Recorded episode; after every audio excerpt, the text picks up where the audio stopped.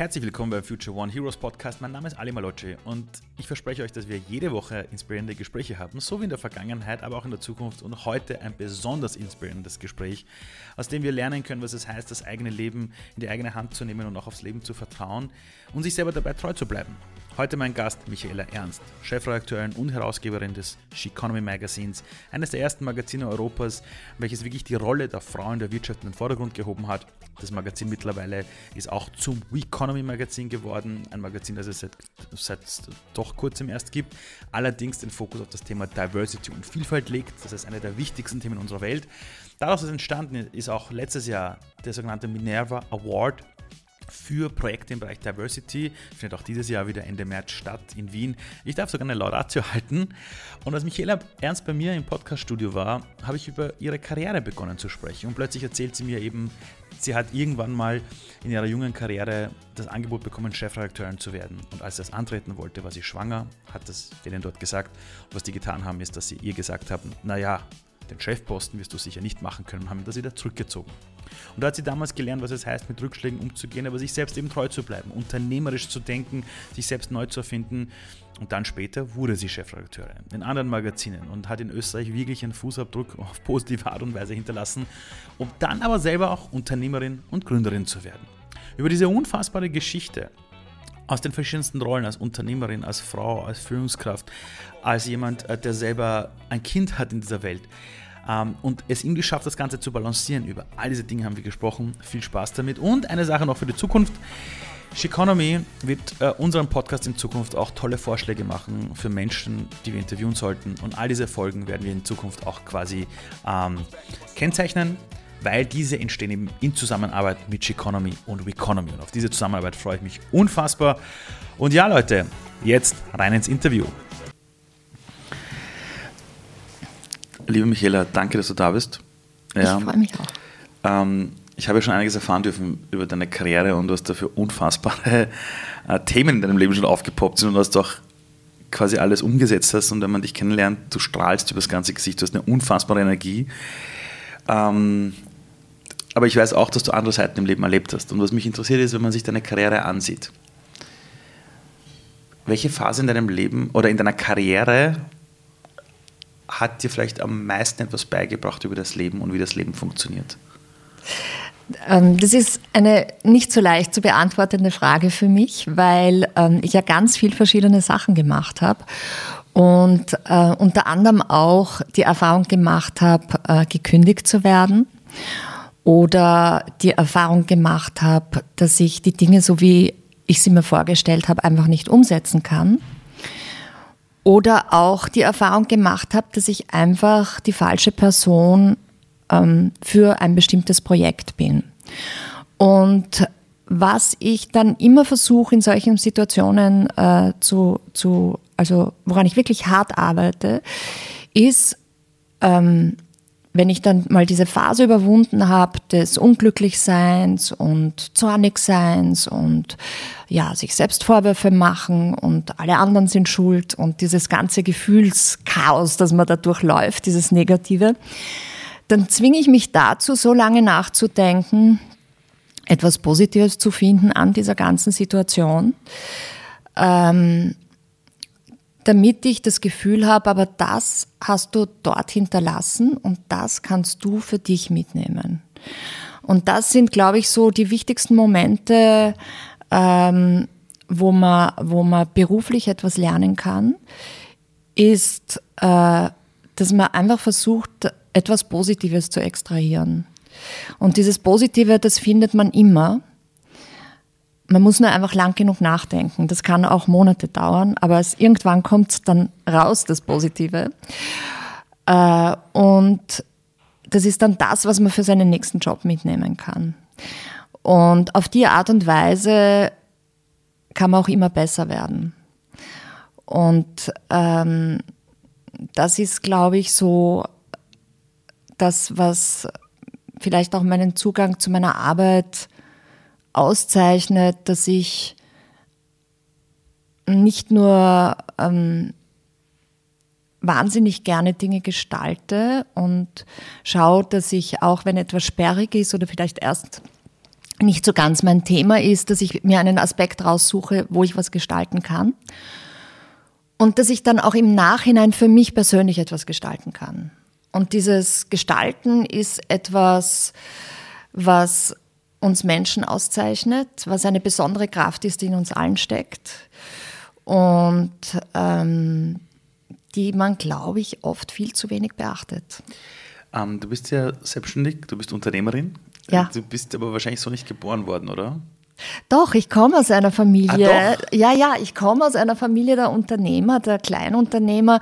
Mein Vater. Ähm, Habe ich schlecht recherchiert. Nein, mein Vater hat, mein Vater hat eine, eine ähm, äh, Krawattenherstellung gehabt, eine Krawattenmanufaktur und mein Großvater hat eine Fahrschule gehabt und ich habe ähm, meine, meine Urgroßmutter, die kam aus einer, einer ähm, industriellen Familie, die dann nach dem Zweiten Weltkrieg alles verloren hatte und äh, dann in einem, also ein kleines Papiergeschäft hatte in der, in der Domgasse. Da ist jetzt der Witte dann jahrelang gewesen, da beim Stephansplatz. Also meine Urgroßmutter, ich meine, zu einer Zeit, wo Frauen ähm, noch nicht so, wo es noch nicht so alltäglich war, dass Frauen selbstständig ein kleines Unternehmen hatten. Auch die hat gearbeitet. Und, äh, und ich, dadurch habe ich erlebt, dass alle in unserer Familie immer mit großer Begeisterung das gemacht haben, was sie gemacht haben, mit großem Engagement, dass es da auch nie sozusagen eine 9-to-5-Woche gab, ähm, sondern dass man immer eine große Freiheit hatte, sich selbst die Zeit einzuteilen. Das hieß aber auch, dass äh, viele auch zum Wochenende immer wieder gearbeitet haben oder ja, aber es war, also mir wurde dieses Gefühl der Freiheit, sich etwas zu gestalten, sich seinen Beruf zu gestalten, sich etwas aufzubauen, im Grunde genommen als sehr positiv vermittelt. Und hast du aber für dich damals als, als junges Mädchen schon gewusst, ich werde mal Unternehmerin? Nein, ähm, ich habe gewusst, dass ich Journalistin werde. Warum? Ähm, ich habe, wie ich, ich, ich habe das Glück, eine beste Freundin zu haben, die schon meine beste Freundin war, wie wir im Kindergarten waren. Also wir sind hey. gemeinsam in die, in die Schule gekommen, in die wow. Vorschule und waren und sind seither bis heute die besten Freundinnen. Und ihre Mutter äh, war Journalistin und die ist zu uns in die Klasse gekommen, wie wir zwölf Jahre, also wie ich so ungefähr zehn, zwischen zehn und zwölf Jahren alt war. Sie war damals, ähm, das ist die Traudel Lessing, äh, die war ähm, Korrespondentin für Time Magazine äh, für den ganzen osteuropäischen Raum. Und ähm, hat, hat, ist bekannt geworden, ähm, indem sie berichtet hat über äh, den Ungarnaufstand 1956 ähm, und ja, und dann einfach auch, Osteuropa war immer ihr großes Thema und sie ist dann nach äh, zu uns eben in die Schule gekommen und hat von ihrer Arbeit erzählt. Und das hat mich so fasziniert, was sie erzählt hat. Und es war einfach so äh, abwechslungsreich, spannend, mit tollen Leuten zusammenkommen, nahe an der Geschichte sein, sich mit Politik befassen, ähm, nahe an den Menschen sein, äh, viel reisen. Und da habe ich mir gedacht, das ist eigentlich genau das, was ich gerne machen würde. Und war das aber dann für dich so, das will ich jetzt machen und ich gehe jetzt auch den Weg und werde dann, weiß nicht, Journalismus studieren oder, äh, weil heute hast du dein eigenes Magazin, du bist ja Co-Founderin von ja. Economy, ähm, jetzt auch bei einigen Ausgaben umbenannt in die Week, Week Economy, vielleicht erzählst du darüber dann noch etwas. Gerne. Wenn du heute zurückblickst, auf damals, als du 14 Jahre alt warst, ist es so, dass du sagst, ja, war eh mal logisch, dass ich mal mein eigenes, mein eigenes Magazin rausbringe. Oder wie war das auf dem Weg dorthin? Weil meistens, wenn die Leute ja sagen, ich will Journalist oder Journalistin werden, dann denkt man meistens an ein Medienhaus und da geht man hin, lässt sich anstellen und die Geschichte, die dann halt auf den Tisch kommt oder in der Woche besprochen wird, äh, um die kümmert man sich dann halt. Ne? Wie war das bei dir? Ja, es war, ähm, nein, also ich habe also ich habe natürlich keine so fixen Vorstellungen gehabt. Ich habe dann auch so ein bisschen noch oszilliert zwischen anderen Berufen. Also ich hätte dann gerne, eine Zeit lang wollte ich unbedingt Bäuerin werden, weil ähm, mein, meine, meine Eltern in, äh, in der Nähe vom Attersee ein wunderschönes Bauernhaus gekauft hatten, wie ich ein Kind war, das sie renoviert haben. Und da waren wir die ersten Städte, Städte im Ort. Und, äh, und ich habe immer mit den Mädels gespielt und bei der Stallarbeit geholfen bei der Ernte geholfen. Und das war für mich dann auch so irgendwie der tollste Beruf, ja, weil ich natürlich all die Härten dieses Berufs ausgeklammert hatte. Und äh, dann wollte ich auch Kunstgeschichte studieren, ähm, weil es da in unserer Familie eine starke Affinität gibt und, und äh, ja, auch Menschen, die, die in, diesem, in dieser Richtung tätig waren. Und, ähm, und dann habe ich aber in meinem Freundeskreis ähm, war der Sohn eines großen, bekannten österreichischen Verlegers, okay. der, ähm, der mir erzählt hat, dass er jetzt im Sommer arbeitet ähm, bei der Zeitung seines Vaters und ich fand das so wahnsinnig spannend, was er erzählt hat. Also da, da war dann wieder die Brücke zu der Traudel Lessing, die uns damals in der Schule besucht hat, äh, dass ich gesagt habe, wow, Wahnsinn, ich würde auch so irrsinnig gerne mal ein Praktikum machen. Ja. Und dann hat er gesagt, ja, ich rede mit meinem Vater, kannst sicher machen. Und das war dann auch so und ich bin, habe begonnen mit, der, mit dem Ferialjob und ich habe vom ersten Moment an, ich habe nicht gewusst, was ich machen werde. Ja? Ich habe vom ersten Tag an gesagt, ich würde gern bleiben. Und habe hab dann mir dann gedacht, na wenn es geht, dass ich bleibe, wäre ich schon gestalten. Aber wie alt warst du? Äh, ich war damals 21. Okay, und da war diese Klarheit für dich da. Absolut. Wenn ich bleiben kann, bleibe ich. Ja, Okay. Absolut.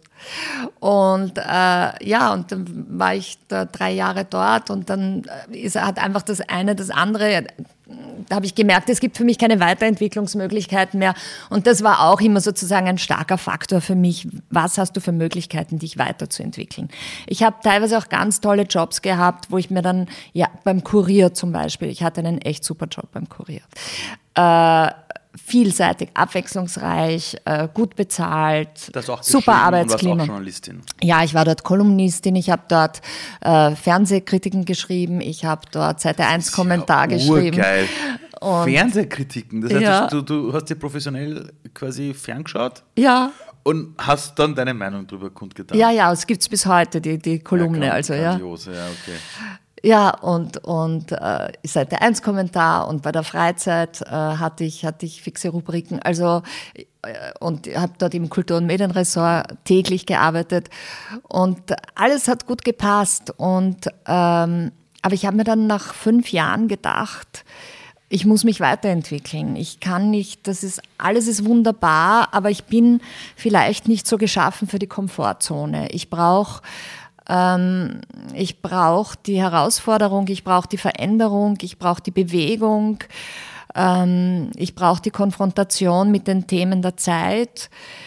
Und ähm, ich glaube, dass das am Ende das ist, was mir meine Energie gibt. Also dieses, ich, ja, viele haben damals gesagt, du bist verrückt, dass du da weggehst. Das war, ich bin dann weggegangen, um im Übrigen meine erste Chefredaktion zu machen. Und ich habe nach zwei Monaten bereut, dass ich weggegangen bin vom Wirklich? Kurier. Ja, ja, weil es war alles so anders als ursprünglich gedacht und vereinbart, aber äh, was übrigens oft vorkommt in unserem Beruf, wenn man selbstständig tätig ist, aber das ist eine andere Geschichte.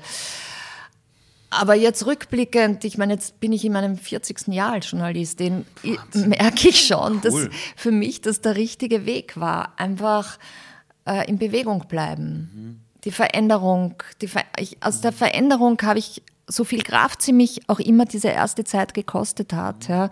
So viel Energie hat sie mir dann am Ende des Tages zurückgegeben. Ich habe eine Frage. Wie lange warst du beim Kurier insgesamt? Ich war fünf Jahre fix dort und dann noch zwei weitere Jahre als Kolumnistin, also sieben Jahre okay. insgesamt. Und wann hast du schon gespürt, wenn du nicht aufpasst, machst du es dir dort zu gemütlich und bleibst eben nicht mehr in Bewegung? Ich weiß es nicht. Das ist schwer zu sagen, weil. Oder, ähm, oder woran hast du es gemerkt? Also woran hast du es gemerkt? Boah, es passt alles, das Einkommen ist gut, alles passt auch, aber ich merke eben, ich bleibe nicht mehr in Bewegung. Wie hat sich das bei dir geäußert? Was ein Gedanke, was ein Gefühl? Hat sich, Nein, ich glaube, es ist so ein bisschen eine innere Langeweile. Und die ist aber, das klingt jetzt so wahnsinnig überheblich, weil es war ja nicht langweilig. Ich, also ich, es war wirklich ein, ein super feiner Job und es war abwechslungsreich, aber es hat irgendetwas, was in mir steckt und was sozusagen bedient werden muss, hat es, wurde nicht mehr bedient. Ja. ja. Und, ähm, und man fühlt sich dann auf eine seltsame Art unterfordert oder ja, nicht verstanden, nicht. Also es ist, es ist eine, ein Ding, das ich mit mir gehabt habe. Es ist sicher nicht von außen gewesen, weil wenn ich gesagt hätte, ich will jetzt das ausprobieren oder ich würde gerne mal in diesem Ressort was machen, bin ich sicher, mhm. dass man mich das machen hätte lassen. Ja, ich habe dort eine alle Unterstützung äh, und Wertschätzung bekommen, mhm. die man sich nur wünschen kann. Also, also war es vielleicht dieser Wunsch nach einem weiteren Wachstum, der vielleicht einfach dort nicht möglich war? Weil, weil sehr oft, also es gibt diesen Spruch, wo man sagt, Leben passiert dort, wo wir noch nicht waren. Und wenn wir irgendwann unser Umfeld einfach kennen ja. und sagen, auch wenn da Challenges sind, aber ich kenne das Spiel. Ja, vielleicht. Also irgendwie, ich erlebe nichts Neues und zwar wirklich dieses Wachstum in etwas zu kommen, wo du sagst, oh, da muss ich jetzt aber erst neu schwimmen lernen. Ja. Dann, weil dann entsteht nämlich diese Langweile. Ja. Ja, bei Leuten, die schon viel vom Leben wollen auch. Ja. ja. Und du bist dann Chefredakteurin geworden. Und du hast mir mal erzählt, ja. dass es nicht so gekommen ist, wie du wolltest und dass du ja, ja genau. Nein, nein, das war nicht die. Da, da also müssen wir einen Sprung okay, zurück okay. machen. Und das hängt vielleicht auch damit zusammen. Das war, wie ich äh, 27 Jahre alt war. Da hat man mir zum ersten Mal eine Chefredaktion angeboten. Wow. Und da war ich damals von der Wienerin. Ja. Und die Wienerin war damals echt ein saucooles Magazin. Hm. Und sicher einer der lässigsten Frauenzeitschriften im gesamtdeutschen Sprachraum. Mhm. Und ähm, und das war eigentlich so, und damals war Chefredaktion auch wirklich etwas anderes noch, als es heute ist und hing wahnsinnig viel mit Gestaltung, sich zu Geschichten etwas zu überlegen, außergewöhnlich sein, außergewöhnliche Zugänge finden, ja, zusammen. Und ähm, über kaum mit Administration und kaum mit diesen ganzen ähm, organisatorischen Dingen, die, die, die heute dazugehören.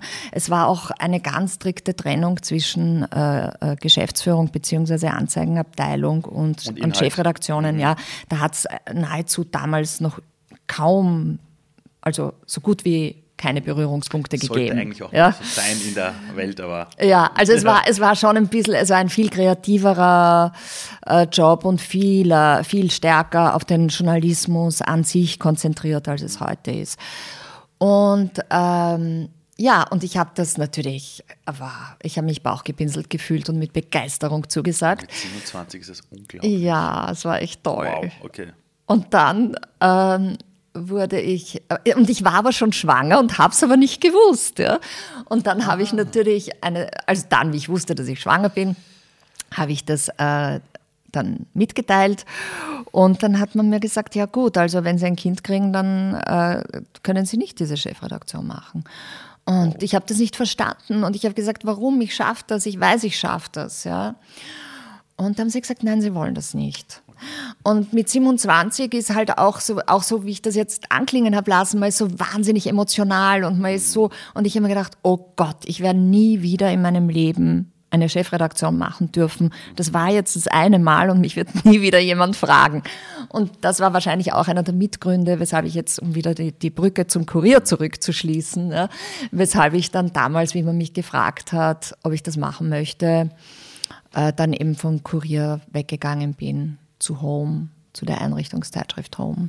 Ah, das heißt, du hattest die Chefredaktion bei der Wienerin, wurdest schwanger und dann hat man die dir weggenommen. Nein, nein, ich, ich, ich, ich, sie wurde mir in Aussicht gestellt. Also es ist ja nicht, es ist quasi, möchtest du Chefredakteurin werden, dann ab so und so vielten. Und ich, ja, super. Und dann habe ich gesagt, ja, äh, ich wollte nur sagen, ich bin aber dann, ich werde auch Mutter in dieser Zeit. Mhm. Also, und da haben sie gesagt, nein, nein, auf dieses Experiment wollen wir uns gar nicht einlassen. Oh, okay. Ja. Okay. Und zu dem Zeitpunkt, als das Angebot kam, warst du beim Kurier oder? oder, oder nein, nein, nein. Ich war Kurier, ich war beim Kurier äh, von 1995 bis 2002. Das war nach dieser Zeit oder? oder ja, äh, das andere war in den 80er Jahren. Okay, okay, okay. So, und dann kam eine neue Chefredaktion, das war bei Home. Ja, genau. Das Magazin kenne ich. Ja. Hat man dich auf dem Magazin auch oft gesehen? Nein, nein, nein, nein. Also das Weil war. es saß meistens immer jemand auf einer Couch oder Ja, irgendwo. Pilar Goes war die ist die erste und Zeit, die ja. war immer wieder am Cover und dann, ich glaube, die Desi Treichel war auch immer wieder am Cover. Die war immer am Cover, Genau. denke ich mir, weil ich meine, ja, stimmt, weil Ja. ich habe das im Kopf abgespeichert gehabt, dass jemand, der auch das Vorwort immer geschrieben hat, auch immer am Cover war. Ja, Jetzt und das war die aus. Desi und die Okay. Desi war Herausgeberin äh, in der Zeit, wo ich Chefredakteurin Mhm. war und äh, das wurde dann irgendwann umgestellt, aber da war ich dann schon lang wieder, Okay. wieder weg. Ja. Ja. Und wie war das für dich dann, äh, ein Kind zu haben und diesen Karriereweg weiterzugehen? Weil in der heutigen Welt äh, wird das auch groß diskutiert natürlich. Ja, es gibt Gott sei heute kein- Dank. Ja, eben, Gott sei Dank. Es gibt, es gibt glaube ich, also wenn heute ein Unternehmen einer Führungskraft quasi diese Rolle wieder wegnimmt, weil die Person jetzt sagt, ich bekomme Kinder, wird es einen riesen Shitstorm geben. Und das wäre sofort Ja. in allen Medien, Gott sei Dank. Nur damals hast du ja ich glaube, das ist auch rechtlich bedenklich. ist es ein ja. Riesenthema, das Ja. stimmt. Nur damals gab es ja kein Social Media, damals gab es ja nicht diese große Empörung und ist ja wahrscheinlich in den Nachrichten jetzt auch nicht großartig diskutiert worden. Wie bist du damit umgegangen, dass dir, ich, ich sag mal so ganz, jetzt bin ich ganz blöd, ja, ich kann mir jetzt nicht hineinversetzen, wie es ist, jetzt eine Mutter zu werden, ja. Ja. Aber ich kann mir vorstellen, dass wenn mir sowas passieren würde, ich ziemlich gebrochen wäre und mir denke, shit, weil ich jetzt Mutter bin, wird es für mich nie wieder Karriere spielen.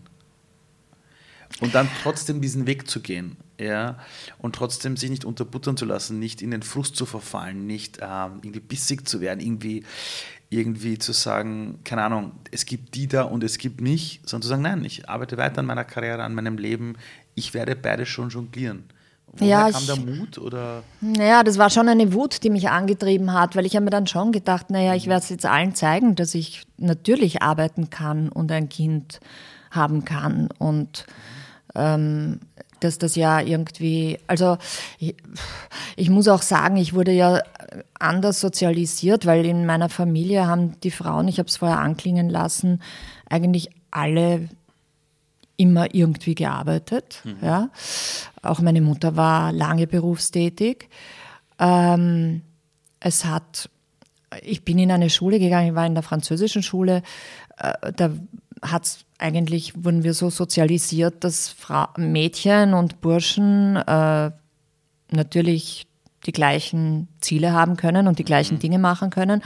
Und das war dann schon die kalte Dusche, wie ich mit der Österreich österreichischen äh, Realität der äh, äh, ähm, 70er, 80er Jahre, ich meine, das war, ich habe mir das vorher gerade gedacht, ich glaube 1976 hat die, die ähm, damalige Frauenministerin, die Donald, durchgesetzt, dass man, dass Frauen nicht mehr ihre Männer fragen müssen, wenn sie arbeiten gehen wollen und dass sie auch ein eigenes Konto haben dürfen und Schecks und ja, ich glaube, das war 1976, müsste ich noch nachgoogeln. das ist gar nicht so lange Und her. nein, es ist nicht so lang her. Es ist echt erschütternd. Und, äh, und ich war, und das mit der Chefredaktion, das war 1900, ähm, das war 1989.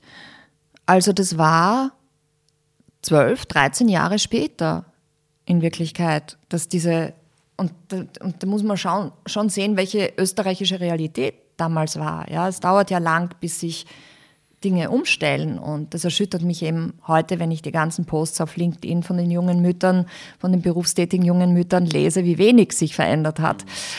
Aber ähm, ja, was mich damals einfach angetrieben hat, war dieses, na, ich zeig's euch. Das ist ja, das geht ja überhaupt nicht, dass jemand von außen mir sagt, wie ich mein Leben zu gestalten habe. Ja, ich gestalte das so, wie ich mir das vorgenommen habe. Und ich muss aber auch sagen, dass es nicht leicht war, weil mir natürlich dauernd vermittelt wurde, dass ich eine sauschlechte Mutter bin. Und, ähm, und dass äh, Weil auch mein du, Sohn Weil darum du Vollzeit arbeiten willst oder, oder weil du. naja, ich war machst. damals auch selbstständig, Ja. aber ich habe natürlich, ich habe auch von zu Hause aus gearbeitet und hatte meistens so Mischformen mit äh, teilweise in der Redaktion sitzen, teilweise von zu Hause aus arbeiten. Äh, Ich wurde auch unterstützt immer von meinen Arbeitgebern, die dann gesagt haben, ja, natürlich kannst du dein Kind mitnehmen. Und ich habe halt überall hin meinen Sohn mitgeschleppt. Grandios. Und ja, aber für ihn, glaube ich, war es nicht so super, muss ich ehrlich sagen. Weil? Ähm, weil erstens mal war das, war dauernd, es war einfach immer Unruhe in unserem Leben. Und, ähm, und weil, äh, oft die Situation war, dass ich zu Hause gearbeitet habe, mein Kind mich gesehen hat und ich dann gesagt habe, halt den Mund, ich habe jetzt keine Zeit, na, ich muss das jetzt fertig machen, na, später. Und ich glaube, dass es für ein kleines Kind ganz schwer zu verstehen ist, na, die ist die ganze Zeit da, warum hat die eigentlich keine Zeit für mich? Ja? Und dass das Kinder schon persönlich nehmen können und sich dann irgendwie zurückgesetzt fühlen können. Und ich weiß, ja. es war für meinen Sohn ein Thema, dass ich so wenig Zeit hatte, dass ich zwar ja. da war, aber dass ich, also ich war physisch da ja. und ich habe mir immer gedacht, ich bin eh nicht so eine schlechte Mutter, ich bin eh dauernd da. Stimmt, ich war dauernd da, aber ich war natürlich zu wenig für ihn da. Mhm. Aber vergiss eines nicht, also ich meiner, in meiner Kindheit war es auch so, meine Mutter hat oft Dinge gemacht, die vielleicht damals für ein Kind nicht irgendwie gut waren, weil die musste das Leben jonglieren und und und und und und hat sich immer Vorwürfe gemacht, immer, und hat mir gesagt, ja, ich, ich, eure Kind hätte ich jetzt besser machen können. Und ich habe immer gesagt, Mama, vielleicht war es damals für mich als Kind nicht cool, aber als ich ein bisschen erwachsen geworden bin, habe ich ja reflektiert, was du damals auf dich genommen hast, damit wir ein gutes Leben haben. Ja. Und das Ding ist, du kannst als junger Mensch oder als Kind sehr wohl die Vergangenheit neu reflektieren und verstehen. Also ich habe, also ich verstehe im Nachhinein, dass ich meiner Mama Entschuldigung den Arsch aufgerissen hat, damit wir ein gutes Leben haben äh, und sie auch ihre Ziele und Träume umsetzt, weil die hat damals Boden geputzt und hat sie nebenbei begonnen zu studieren, hat die, hat die Sozak fertig gemacht. Und natürlich für uns Kinder war jedes Mal, unsere Kindheit war mega chaotisch. Es war, es war nicht lustig. Im Nachhinein denke ich mal, cool, weil ich habe so viel gelernt. Ich war Teil ihres Lebens. Ich wurde nicht irgendwie abgeschoben jetzt zu quasi Großeltern oder zu irgendjemandem so quasi. Ähm, und im Nachhinein kann man sehr wohl sich die Kindheit reflektieren und verstehen, für was das alles gut war. Also, also nur weil es vielleicht, keine Ahnung, die ersten zehn Jahre nicht cool war, ja. es ist ja nicht so, dass dann ich zum Beispiel als, als Sohn dann herangewachsen bin und mir gedacht habe, boah, weil die ersten zehn Jahre so schlimm waren, schmeiße ich mein Leben weg, sondern du, du beginnst so zu reflektieren, sagst, okay, bei uns war es ein bisschen anders, aber zum Beispiel meine Mama hat damals schon versucht, für Frauen, für die ganzen Frauenrechte einzustehen, für Dinge gekämpft und hat aber auch immer indem sie das getan hat, was sie getan hat, habe ich aus der ersten Reihe fußfrei gelernt, was es heißt, mit dem Rücken zur Wand sich ein Leben aufzubauen, wenn alle gegen dich sind. Und das wird dein Sohn von dir genauso erfahren haben. Der ist halt erste Reihe fußfrei gesessen und gesehen, wie das geht, das Leben geht. Ja? ja. Ah, und das darf man nie vergessen. Also ich meine das jetzt ganz ernst, ja. Also wie oft meine Mutter mir sagt, ja, meine Kinder sagen, Mama, das ist okay, aber ich bin nicht mehr dieses Kind. Ja. It's done. es ist erledigt, ja. Und, und, und, und, und, auch, mein, auch, auch mein etwas jüngerer Bruder hat auch mal zu gesagt, Mama, es ist erledigt. Du musst das schlechte Gewissen nicht mehr haben. Wir, aus uns ist ja was geworden, schau uns heute an. Sind ja. wir drogensüchtig, hängen wir an der Nadel, haben ja. wir Millionen Schulden, haben wir Leute auf der Straße in die Goschen? Nein. Also so schlimm hast du das nicht gemacht. Ja. Und ich glaube, das muss man mal immer reflektieren. Ja, also mir, es gibt einen Punkt, wo es mir auffällt, ist mein, dass mein Sohn äh, diese Begeisterung für seine Arbeit äh, heute auch hat, die, die sowohl sein Vater, mein Ex-Mann und ich auch immer gehabt haben. Also das ist etwas, was wir ihm schon weitergegeben haben, dass man das, was man macht, mit Begeisterung machen soll. Und, ähm, und der hat sich auch genau überlegt, welchen Beruf er ergreifen möchte. Also er hat auch ein bisschen herumprobiert, dies, das und äh, hat dann zu einem Weg gefunden, der ihn mit Begeisterung erfüllt. Und das stelle, konnten wir ihm weitergeben. Stell dir vor, hätte jetzt eine, eine Mama erlebt, die eingeknickt wäre unter dem Druck von außen und die hätte sich gefügt dem Bild über Frauen und Karriere. Ja. Dann hätte er wahrscheinlich gelernt, auch wenn ich Träume habe und es gibt Druck von außen, ja. Äh, ich gebe halt dem Druck nach. Also, ja. also wie ein Mensch mit dem Leben umgeht, erlebst du immer zu Hause in der Kindheit. Ja. ja. Welche Antworten du aufs Leben findest und wie sehr du zu dir selber stehst. Und ich glaube, dass allein nur indem er dich beobachtet hat und das mitbekommen hat, er auch für sich selbst ein Lebensmodell kennengelernt hat, die aus meiner Sicht 80 Prozent der Menschen da draußen in dieser Wohlstandsgesellschaft zu Hause nicht erlebt haben. Ja. ja. Ähm, wann hast denn du gewusst, dass du dein eigenes Magazin gründest? Also davon träumt man hat man zumindest, glaube ich, als Journalist meiner Generation, die, die das mit so einer Begeisterung gemacht haben, die haben fast alle davon geträumt. Okay. Und, ähm, und ich habe mich aber dann eigentlich nicht, das war eher sozusagen ein, ein, ein Traum der jungen Journalistin. Und ähm, dann habe ich mich nicht weiter damit befasst, weil ich, wie gesagt, ja auch viele tolle Dinge, tolle Stationen hatte, abwechslungsreich viel kennengelernt habe. Und das war lustigerweise zu einem Zeitpunkt, wo ich mir gedacht habe, äh, weil die Entwicklung des Journalismus ja, würde ich jetzt also aus meiner Sicht ähm, nicht unbedingt zum Vorteil des Journalismus gereicht, aber das ist vielleicht oft so, dass wenn man älter wird, dass man sagt, früher war alles besser. Also ich, das also, möchte ich jetzt nicht so sezieren. Also die, die Diagnose über den Journalismus, kann ich dir sagen, wird auch in den Journalismusschulen auch so diskutiert. Ich durfte vor zwei Jahren tätig sein für die Journalismusschule in Köln. Ja. Äh, und bin eingeladen worden zu reden über die neue Art des, wie ein Journalist heute mit Personal Branding in dieser Welt rausgeht. Und sie waren sich dort alle einig, dass man heute vom Thema Qualitätsjournalismus extrem weit entfernt ist, weil die Zeit für Kreativität nicht da ist. Es geht nur mehr darum, ob wir genug Werbung verkaufen, wie werden die Schlagzeilen gestaltet, damit viele Leute draufklicken. Also diese Diagnose ist nicht nur deine. Ja, Na gut, aber ich sage das immer dazu, weil ich, ich bin dann auch so im Wickelwagel, dass ich mir denke, ja okay, jetzt wirst du alt und sagst, früher mhm. war alles besser und so weiter. Da fällt mir immer ein, ein Zitat von Peter Ustinov, von, mhm. von dem Schauspieler, der gesagt hat, ja, ja, früher war alles besser, weil früher war man jünger, schöner, fitter, gesünder. und äh, ja. äh, deshalb, deshalb, bin ich da immer so ein bisschen vorsichtig. Aber ähm, ja, und äh, jedenfalls, aus diesem Grund habe ich mir dann eigentlich gedacht, so im Jahr, das war 2018, gut, ich mache Kundenmagazine. Kundenmagazine ähm, können auch eine schöne Sache sein, wenn der Kunde äh, möglichst viel Journalismus einfließen lassen möchte. So etwas gibt es. Also ein Kundenmagazin ist zum Beispiel, wie kann man sich das vorstellen? Also ich kann ganz konkret sagen, ich mache, ich habe die letzten Jahre für Filoro, das ist dieser, dieser Goldhändler, Edelmetallhändler, ja. äh, habe ich das Kundenmagazin gemacht. Wir haben auch zahlreiche Preise damit gewonnen und die haben wirklich, also da hat es eine ganz klassische Redaktionssitzung gegeben äh, vor jeder Ausgabe und die wollten dass wir als Journalisten Sie auch überraschen mit Geschichten zum Thema Gold. Und das ist natürlich eine ideale Ausgangssituation, weil, äh, weil wir wirklich so diesen totalen journalistischen Zugang hatten und recherchiert haben, wo kann man was machen zum Thema Gold, was gibt's zum Thema Nachhaltigkeit und Gold, Goldinnovationen, Geschichte, Historisches, Fundstellen weltweit. Also es gibt unendlich viele Geschichten. Ja?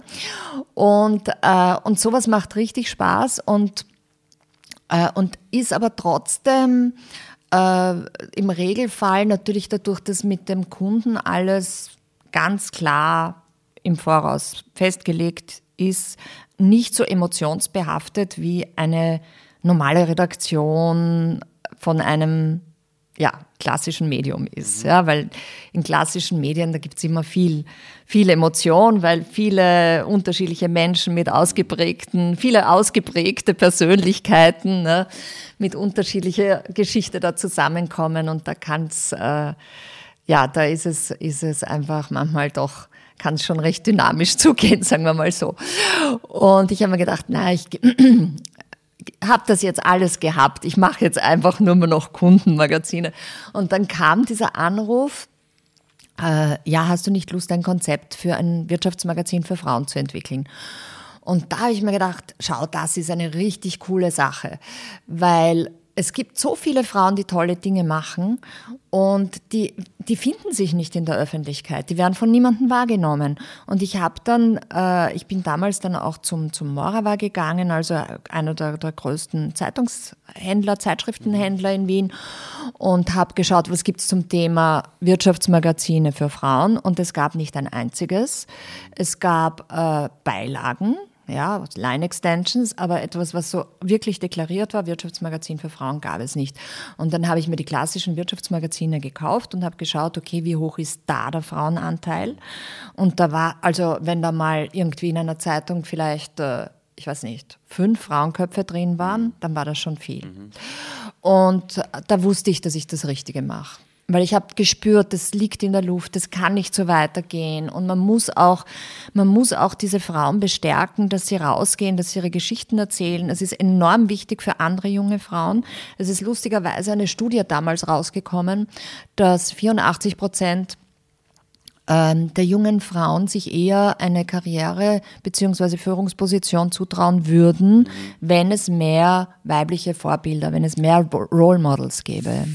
Wie viel Prozent? 84. Ja, das wow. ist Anke van Beekhuis hat diese Studie gemacht. Wow, okay. Und, ähm, und das ist einfach viel zu wenig geschehen. Und das stimmt, weil auch wie ich eine junge Frau war, ich habe ich hab zwar gesagt, dass ich, ich habe die Frauen in meiner Familie gehabt, aber so dieses, ähm, wie Karriere geht, wie man sich weiterentwickelt, wie man äh, den nächsten Step nach, nach oben schafft. Ja, es gab keine Vorbilder, an denen man sich orientieren konnte. Vor allem, wenn es vielleicht auch die Frauen in deiner Familie nicht gegeben hätte, die immer arbeiten, hättest du wahrscheinlich noch weniger ja, ja. Äh, diesen, diesen Spielraum auch für dich selber wahrscheinlich gesehen. Ja, ja. ja. Und, und dann hast du irgendwann gewusst, ich mache jetzt dieses Magazin. Und hast wirklich from the scratch das konzipiert. Ich habe das konzipiert, genau, und ich habe mir gedacht, wir machen, wir sind, wir müssen radikal sein, es dürfen keine Männer vorkommen, zumindest in der ersten Zeit. Wir müssen wirklich das Blatt umdrehen. Ja. Und ich habe immer so lachend gesagt, wir sind sexistisch, wenn Anfragen von. Natürlich, aber also, also wenn es polarisiert, funktioniert es. Ja, wir hatten auch ein, ein ganz ein wildes Layout. Also wenn man das heute sich anschaut, vergleichsweise zu dem, wie unser Magazin aktuell ausschaut, ja. wie die Nullnummer und die erste Ausgabe es war so, es war poppig, es war pink, es war unruhig, es war wild, es hat, also die Leute haben es entweder geliebt oder sie haben es ganz grauenvoll gefunden. Ja. Also es gab niemanden, dem wir gleichgültig waren. Und nur mit der Zeit, also dann schon äh, mit, relativ schnell haben wir dann gewusst, okay, jetzt müssen wir uns ein bisschen beruhigen, weil wir wollen ja auch Inserate haben. weil das war, es war einfach so poppig und wild und, und, und ja, äh, ähm, äh, das wahrscheinlich ein Inserat gar nicht aufgefallen wäre in der Zeitung. Also, ah, ähm, weil, weil das Magazin so, selbst schon so. Es war so, so unruhig und, mhm. und aber wahnsinnig kraftvoll. Und äh, ja, wir haben uns dann sozusagen ein bisschen beruhigt. Und, und sie haben dann zu diesem Stil gefunden, den wir jetzt seit zwei Jahren ungefähr haben. Und äh, mit dem ich total happy bin und äh, wo ich dann sage, genau so muss ein Magazin, wie ich es gerne mache, wie es mir gefällt, wie es mich anspricht und wie es hoffentlich auch viele, viele andere Frauen anspricht, gemacht sein. Aber was wir hatten, und das war ganz toll, wir haben ja begonnen mit... Ähm, also wir haben keinen großen Verlag hinter uns gehabt, wir haben keinen Geldgeber hinter uns gehabt, wir haben es wirklich so äh, von Anbeginn an selbst finanziert und wir haben ähm, starke Unterstützer gehabt. Und die einfach an und auch, so wie wir an diese Idee geglaubt haben, haben die auch daran geglaubt. Und dadurch sind wir sehr schnell zu einer relativ guten Auflage gekommen. Wir hatten die TU als Partner, wir hatten die WU Executive als Partner, wir hatten große Unternehmen wie Erste Bank, Post als Partner, ÖBB als Partner. Wir hatten von an, auf Anhieb die 80 größten Frauennetzwerke als Partner. Wow die uns an ihre Mitglieder verschickt haben, äh, zu jedem Event mitgenommen haben. Und auf die Art und Weise haben wir, ähm, sind wir direkt bei der Zielgruppe gelandet und hatten einen ganz geringen Streuverlust, weil Frauen, die sich in Frauennetzwerken engagieren, die lesen auch Chiconomy. Ich würde sagen, ja. ja. Ist, mhm. Also das war schon eine, eine, eine, eine Idee von einer der Mitgründerinnen, Sigrid Ratischnik, die hatte damals die Idee, die Frauennetzwerke mhm. zu kontaktieren und das war natürlich Goldes wert, weil wir dann gleich auch ein super Argument hatten äh, gegenüber den, den, der Wirtschaft, den Inserenten. Genau, genau. Ja. Ähm, vor jetzt doch ein paar Monaten kam dann irgendwann von eurer Seite so diese, so diese Anfrage, ja, wir machen ein Magazin, das Economy da machen wir eine eigene Story und da auch, äh, dann, dann habt ihr auch davon gesprochen, dass ihr mit PwC zusammen eine Studie macht zum Thema Diversity. Wie kam es denn, wie kam dann dieser Gedanke, auch eine Ausgabe immer unter dem Titel Economy rauszubringen? Also kannst du mir erzählen, wie dann dieser Sprung kam, okay, wir sind ein Magazin für Frauen in der Wirtschaft, jetzt gehen wir vom She zum We. Ähm, da, da, möchte ich ganz kurz ausholen, ja, weil klar. es war, also wir, wir haben sozusagen die erste Ausgabe ist im Winter 2018 rausgekommen und dann kam Corona mit dem Lockdown im äh, März 2020. Also wir, es hat uns noch nicht lange gegeben. Wir hatten keine Werbemittel und dann kam dieser Lockdown. Und in dieser Zeit haben wir begonnen, uns eben weiterzuentwickeln zu einer Plattform hin und haben ähm, wie alle halt diverse Zoom-Formate entwickelt. Und eines dieser Formate war ähm, ein HR-Roundtable im Quartal, wo wir mit den HR, Human Resources Verantwortlichen von großen österreichischen Unternehmen in einer geschlossenen Runde zusammengesessen sind zu vorgegebenen Themen und die konnten sich austauschen, was machen sie äh, zur Mitarbeiterführung, zum Thema Shared Leadership, zum Thema, ähm, dass mehr Frauen in Führungspositionen kommen, zum Thema Frauen und Kinder, wie motiviert man mehr Männer, dass sie in Karenz gehen und so weiter. Also das waren recht spannende Themen. Auf jeden Fall, was ein bisschen rauskam bei diesen HR Roundtables, war dieser Aspekt des Miteinander. Es geht nur, wenn wir miteinander Entscheidungen treffen. Es geht nur, für Frauen verbessern sich nur ähm, Dinge, wenn Männer bemerken, dass sich dadurch auch das Leben von Männern verbessert. Ja? Und das ist immer etwas, ich sage immer, was ist der große Unterschied zwischen äh, Männern und Frauen äh, im Berufsleben ist, dass Männer sofort für eine Idee zu haben sind, wenn sie ganz konkret und schnell merken, dass sich etwas verbessert für sie dadurch. Ja. Ja? Und äh, das ist Frauen? ein Punkt übrigens. Und bei Frauen? Na, Frauen sind, glaube ich, vorsichtiger einfach auch, weil sie noch nicht diese, dieses mm, schnell umsetzen, dass diese Möglichkeit, das hat es ja für Frauen, das gibt es ja noch nicht lange, dass die sagen, ich habe eine Idee und die will ich jetzt umsetzen und da gehe ich jetzt hin und da hört man mir zu und dann diskutiert man mit mir darüber. Ja? Frauen waren ja immer in diesen Positionen, wo sie einfach das gemacht haben, was man von ihnen verlangt genau. haben und hat. Und sie waren ja selten in Entscheidungspositionen, ja. Und, und äh, da, daher, glaube ich, kommt dieser, dieser Gap. Und so hat sich bei uns auch irgendwie dieses Bewusstsein für das Miteinander äh, ge geschärft. Mhm. Und dann war nach diesem Corona-Lockdown, wie dann endlich so wieder alle ein bisschen äh, raus konnten, ich glaube, es war. Und gemerkt haben, wir werden jetzt nicht alle sterben. Wir werden nicht alle sterben. Ja. Wir machen einen Team Day. Und dann haben wir einen Team Day gemacht und sind neun Stunden in einem großen Raum zusammengesessen und haben diskutiert über unsere Werte, wo wir hinwollen, was wir erneuern, was wir beibehalten. Und ganz gegen Ende, und wir waren eigentlich alle schon völlig erschöpft und das Hirn war ausgepresst und jeder hat ein bisschen schon auf die Uhr geschaut, so jetzt könnte es mal aus sein. Ganz am Ende ist dann auf einmal so dieser Blitz gekommen, wo das Wort, ja, und unser Ziel wäre eigentlich, unser Ziel muss ein We-Economy sein. Ja, da wollen wir hin. Und das, dieser, dieses We-Economy ist eben am Ende dieses Team Days gefallen, dieser Begriff.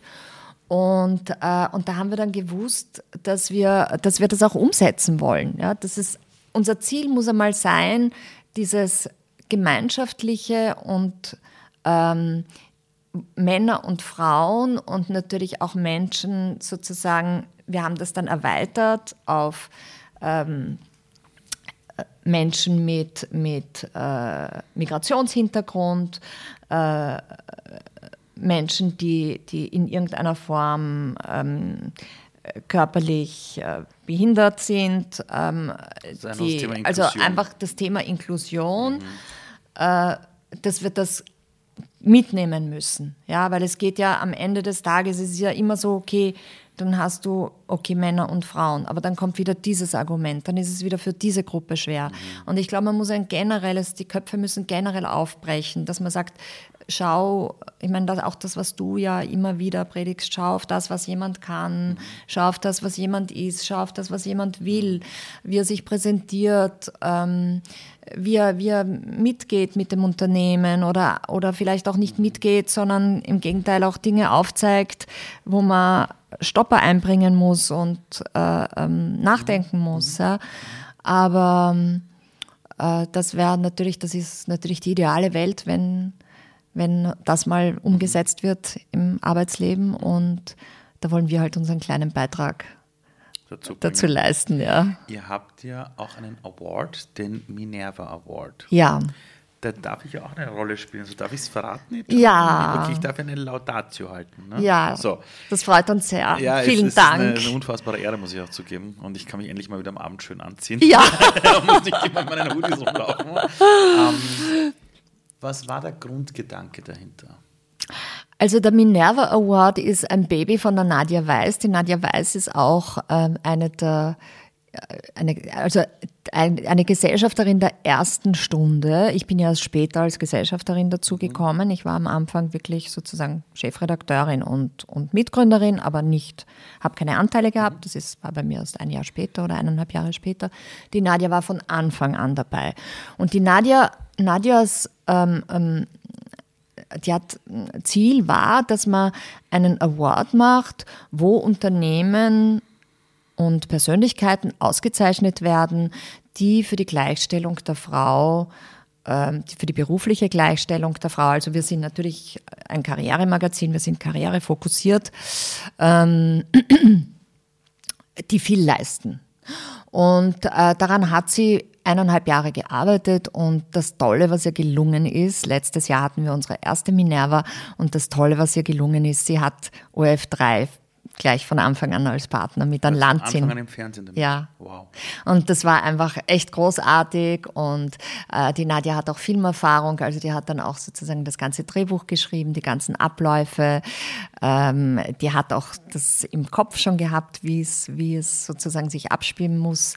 Und das Schöne für uns war, ähm, wir haben, obwohl wir ein totaler Fernsehneuling waren, ja, und ja noch nie eine, ein Fernsehformat von über einer Stunde nämlich gleich produziert hatten, ist dann OF3 an die Nadia herangetreten und hat gesagt, wir würden das gerne, wenn ihr diesen Event wiederholt, dann würden wir das gerne noch einmal mit euch machen. Wow. Ja, das war das, echt Das heißt, wenn ich jetzt toll. Laudatio halte, bin ich im Fernsehen? Ja.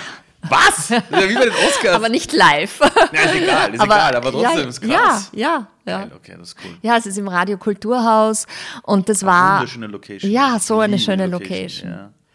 Und es war so eine tolle Stimmung und ich, es, ich fand auch, dass es ein super schöner Fernsehbeitrag war. Und, und wer wird da äh, ausgezeichnet oder wer wird da nominiert? Also es ist so, dass ähm, jeder die, die äh, Projekte und Persönlichkeiten einreichen kann. Bis Aber zu Frauen? Frauen oder Unternehmen. Aber es gibt okay. auch Männer, die unterstützend sind. Es, die Idee, das Wichtige ist, dass äh, es sind natürlich also vorwiegend Frauen. Ja. Aber wenn da jetzt ein Mann und eine Frau auf der Bühne stehen, wäre das ja, würde man jetzt nicht, oder äh, stehen müssten, wird man nicht sagen, ja, es darf nur die Frau auf die Bühne ja, und der Mann. Klar. Also nein. Aber die, wirklich die zentrale Idee ist einfach die, die Förderung von Frauen und das Mentoring und die Gleichstellung. Und jetzt kann man sagen, ja, wir sind im 21. Jahrhundert und langsam reicht es mit diesen mhm. Themen. Nein, Gerade es reicht überhaupt nicht. Ja. Ich glaube, das große Problem ist, wenn eine Gesellschaft sagt, na, jetzt haben wir das ja schon überwunden. Das sind meistens, muss ich ganz ehrlich sagen, wenn ich solche Aussagen höre, sind das meistens Menschen, die fast nie in die Wirtshäuser gehen, ja. Die selten in die Schulen gehen, wo kein Politiker oder keine Politikerin hingeht, die selten an einem Kebabstand in der Nacht stehen um vier in der Früh und mit den Leuten mal dort quatschen und schon gar nicht mit anderen Milieus reden, die politisch wo ganz anders stehen, im anderen Spektrum. Ja. Weil so kannst du nur reden, wenn du dir eine Bubble gebaut hast, die eine Wohlfühlbubble ist, wo niemand gegen dich schießt. Äh, und das, die, die größte Gefahr in der Gesellschaft ist, eine gläserne Decke zu bauen für Frauen nach unten. Wir bauen nämlich gerade eine gläserne Decke, gar nicht nach oben, weil da gibt es eh die Shitstorms, wenn jemand postet, ich bin abgelehnt worden. Da haben wir das schon, das ist gut, da müssen wir ja, weitermachen. Ja. Aber wir bauen gerade eine, eine abgrenzende gläserne Decke nach unten zu all den Menschen, die nicht die Chance haben, vielleicht gehört zu werden. Die ganzen Geschichten, die wir noch haben bei Frauen, die immer noch irgendwo unterdrückt werden, vielleicht auch, auch, auch in der Gesellschaft, in der Wirtschaft, die nicht das Netzwerk haben, gehört zu werden, die sich nicht trauen, rauszugehen, die nicht genug Vorbilder und Vorbilder haben. Deshalb ist es so wichtig, noch dran zu bleiben. Absolut. Und ich glaube auch, also das spricht jetzt nicht sehr für meine Generation, aber es ist so, also ich bin Boomer, Babyboomer. Ja, ja. Äh, und auch wenn da, wenn da einige oder die ersten schon in Pension gehen, gibt es ja doch immer noch sehr, sehr viele, die in Entscheidungspositionen sitzen. Ja. Und ähm, Und die sind natürlich in Gesprächen auch alle wahnsinnig aufgeschlossen. Aber dann im echten Leben tun sie sich doch schwer, mhm. dieses Denken, das einfach jetzt äh, über Jahrhunderte oder auch Jahrzehnte selbstverständlich mhm. war, äh, aufzubrechen und zu verändern. Wo ich wirklich dann schon starke Veränderungen sehe, äh, ist bei den jungen Männern. Und ähm, ich würde sagen, das geht dann so bis äh, ja, 40, 45. Das ist dann wirklich schon eine andere Männergeneration. Mhm. Und, ähm, und wenn die mal in Entscheidungspositionen kommen oder beziehungsweise wenn die die Landschaft der Entscheidungspositionen dominieren, dann wird es ohne dies so sein, dass du äh, auch viel mehr Frauen hast. Also, dass es einfach gerechter aufgeteilt ist, weil das ja auch viele schon fordern. Also zum Beispiel Goldman Sachs bewertet Unternehmen, börsennotierte Unternehmen schlechter, wenn nicht, ich glaube, ein Anteil von mindestens 30 Prozent mhm. Frauen sind. Ja. Und, äh, und es gibt immer mehr, mehr Initiativen in diese Richtung. Also es ist sozusagen einerseits der, der gesellschaftliche Druck, äh, der wirtschaftliche Druck ist einerseits da und andererseits ist es die gesellschaftliche Veränderung, die, ähm, ich bin optimistisch, ganz sicher für, für, einen, für mehr Gerechtigkeit und Ausgleich in diesen Fragen sorgen wird. Ähm, wenn jetzt ein 17-jähriges Mädchen zu dir kommt und sagt, hey, ich habe diesen Podcast gehört, ich finde deine Geschichte unfassbar. Ähm, und die hat Träume, die will Dinge umsetzen. Ähm, was ist denn so die Erkenntnis deines Lebens, dass du diesem 17-jährigen Mädchen mitgeben würdest für ihr Leben? Also ich glaube, die wichtigste Erkenntnis, wenn ich jetzt so zurückschaue, ist, ähm, dass es nie so ist, dass man nur eine Chance bekommt. Man bekommt ganz viele Chancen. Man muss sie nur, man muss nur sehr offen sein und man muss sie wahrnehmen. Und man muss den Mut haben, sich darauf einzulassen und zu scheitern auch.